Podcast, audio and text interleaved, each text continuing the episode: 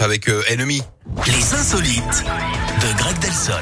Mais juste avant, il est là pour nous emmener au bout du monde. Voilà, pour euh, détendre l'atmosphère comme il sait si bien le faire, c'est notre Greg. Voici les insolites, on vous écoute. Et on va en Bretagne, Yannick, avec Oui. cette arnaque au stylo magique. Pendant six mois en 2020, un homme de 60 ans s'est fait passer pour un revendeur de billets de tombola au profit des hôpitaux de Paris.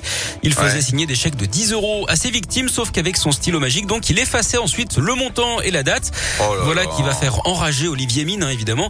Une des personnes a même été escroquée de 1300 euros. Le pire, c'est que la banque Non. refuse de rembourser puisqu'avec l'encre effaçable, il n'y a aucune preuve. Le suspect lui a été condamné à 4 ans de prison ferme. Bien connu de la justice, il doit rester en prison jusqu'à 2030. On suppose hein, que cet arnaqueur au stylo n'en a de toute façon absolument rien à feutre. Bon, c'est à lui qu'il faudra envoyer Will Smith. Après une mauvaise vanne sur sa femme. Oh, comme ça, bam, tiens, ramasse-toi la tarte. Euh, en parlant de tarte, dans un instant les amis, c'est le plat du jour. Alors rien à voir avec une tarte. Euh, question pour vous, euh, Greg. Oui. Vous aimez les radis ou pas? Ah, j'aime bien, ouais.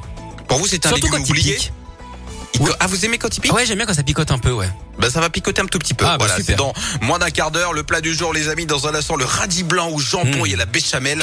Une vraie petite merveille. En attendant, euh, je vous dis à demain, vous, À Greg. demain. Et puis, Imagine Dragons pour la suite. Voilà.